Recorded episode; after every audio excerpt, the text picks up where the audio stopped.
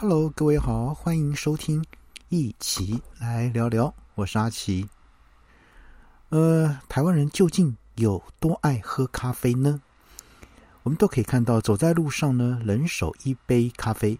想喝咖啡呢，便利商店、连锁咖啡店、独立咖啡馆都可以买得到。而这几年，就连通路啊、大佬全联、国营事业、中油都啊创立了咖啡自有品牌，甚至国外的咖啡连锁业者，像是闪呃闪电咖啡啊 （Fresh Coffee） 啊，也加入呢这个战局。那这波咖啡浪潮到底是怎么兴起的？那台湾的这个咖啡业啊的生态又是如何发展的呢？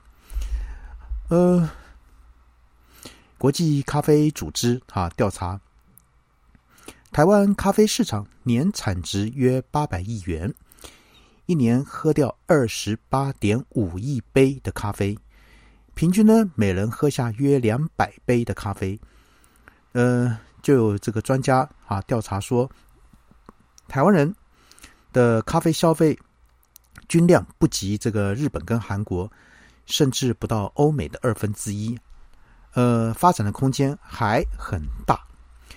那根据这个财政部的统计资料呢，二零二一年啊，登记为咖啡馆的店家超过三千家，这还不包括。为了减少这个税收，将营业项目登记为小吃店的咖啡馆。呃，这个专家指出呢，以国际对咖啡馆的定义呢，台湾的便利商店基本上就等同咖啡店了。那换句话说，台湾拥有约一万五千家的咖啡馆，是全球密度最高的。呃，专家指出说，在二零零四年呢。台湾咖啡豆的进口量超过一万公吨，从二哈到二零二一年已到达四万多吨。当然，目前产值的统计方法是混沌不明，但确定是有提升了。而从超商的这个统计数字呢，也可以发现，即使呢二零二零年呢受到疫情的影响，上门的这个消费者变少。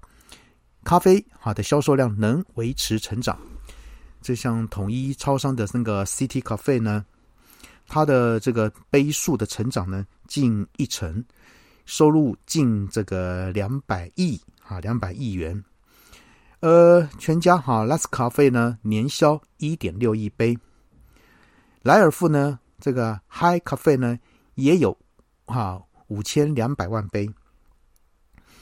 那光是呢？这个三大超商的这个销售杯数呢，推估就超过了十万座台北一零一的高度，可以绕行地球一圈。呃，事实上呢，台湾在啊一百到两百年前就大量生产、消费、输出茶叶。那在饮品文化的建立上呢，呃，理解到不同品质的饮料值得更高价值的价格，因此呢。当这个咖啡进入市场，消费者呢也就愿意多花一点钱来购买。呃，尽管呢国内咖啡市场前景乐观，但要在众多竞争者中生存下来也不简单。台湾人对品质的要求相当严苛。呃，我们啊可以在超商买到精品咖啡。这对欧美国家来说是相当不可思议的。怎么说呢？啊，首先，像是消费者非常的挑嘴，那高品质的咖啡竞争激烈。呃，台湾的咖啡文化发酵呢，便利商店是一大助力。他们提供便宜、快速、新鲜的咖啡。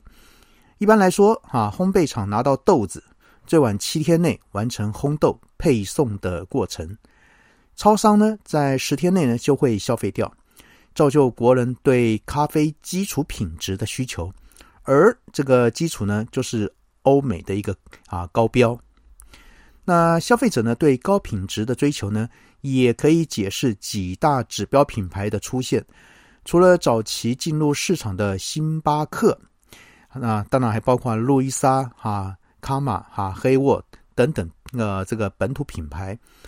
那有的品牌呢重视豆子，有的重视这个烘焙，而即使是咖啡业者，也可能小看了台湾消费者的刁嘴啊，嘴刁啊。就像最近哈全面撤出台湾的这个日本咖啡品牌原田彦哈，那在日本的定位呢也是高品质的咖啡，但是呢在台湾未必有竞争力。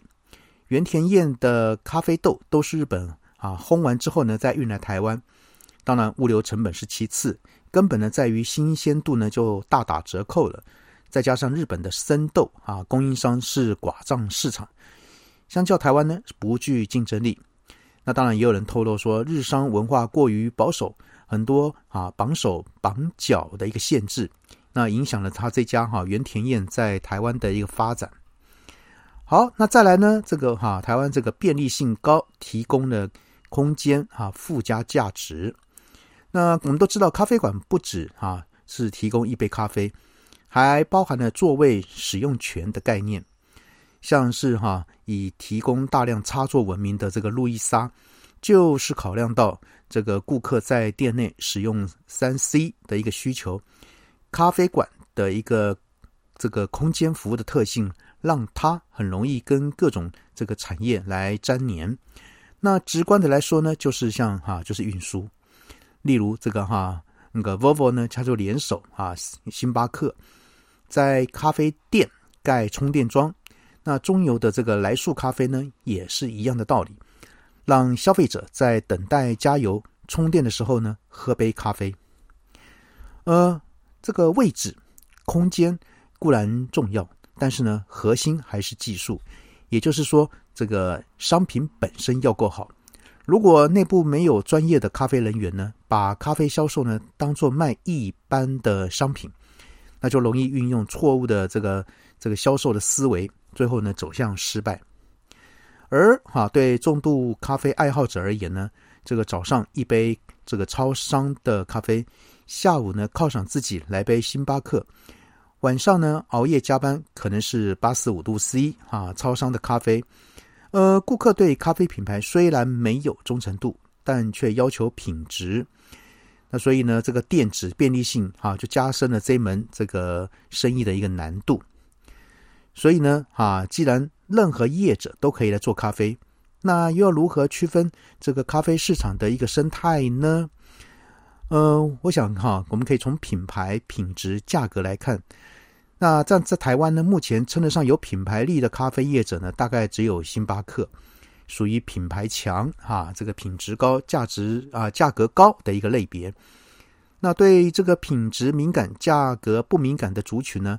指的是精品咖啡馆，呃，中小型啊的这个哈连锁业者，像是那个咖啡因哈，这个其中又因为原料供应、咖啡工艺的不同，那还有其他的分类啊。最后呢，对品质敏感、价格敏感的人呢，呃，就会选择到便利商店。